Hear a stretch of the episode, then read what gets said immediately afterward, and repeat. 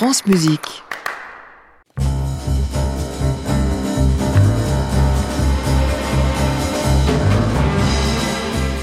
Il a accepté de nous dévoiler toute la semaine certains des disques de sa vie. C'est Jordi Saval qui est l'invité jusqu'à vendredi de la playlist classique.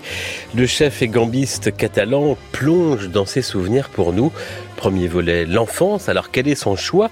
Ou plutôt son non-choix, Jordi Saval? Il n'y avait pas de disque. On était après la guerre.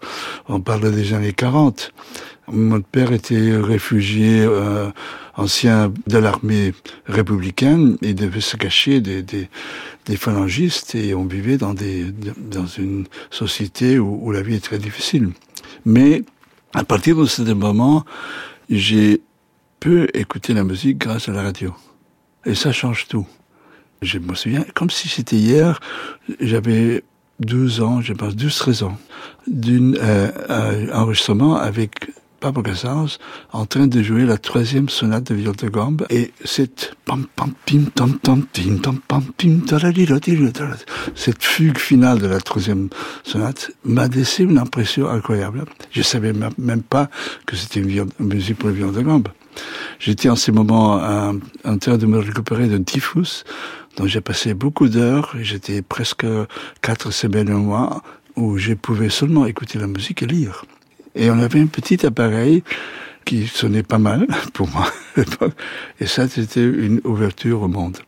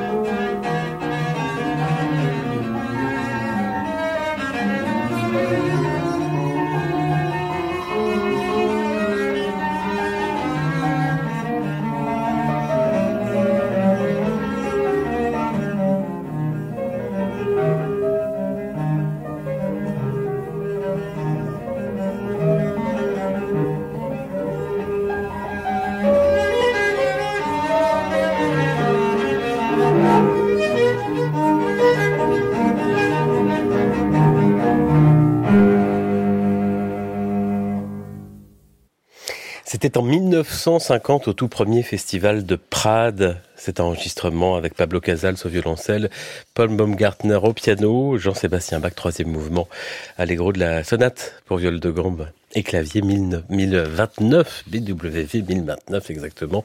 Premier choix de la semaine de Jordi Saval. À réécouter sur francemusique.fr.